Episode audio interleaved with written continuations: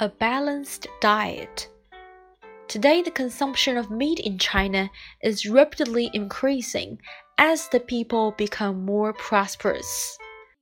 However, a small but growing number of people, especially the young in the cities, became vegan.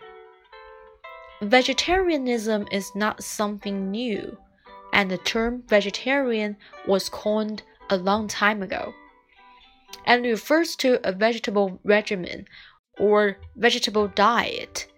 In ancient times, there was a common practice for people to be abstinence from meat and for a period of time before some important religious events.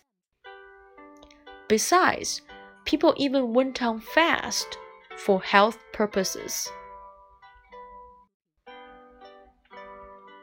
People today go vegetarian mostly out of weight loss purpose.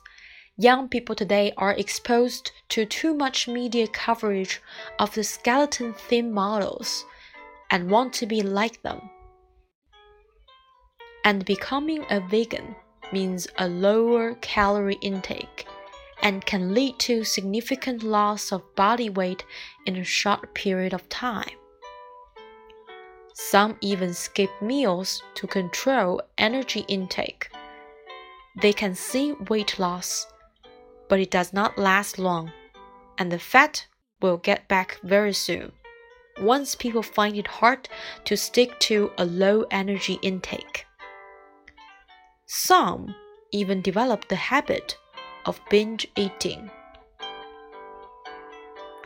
Therefore, young people should keep a balanced diet to stay healthy and stay thin.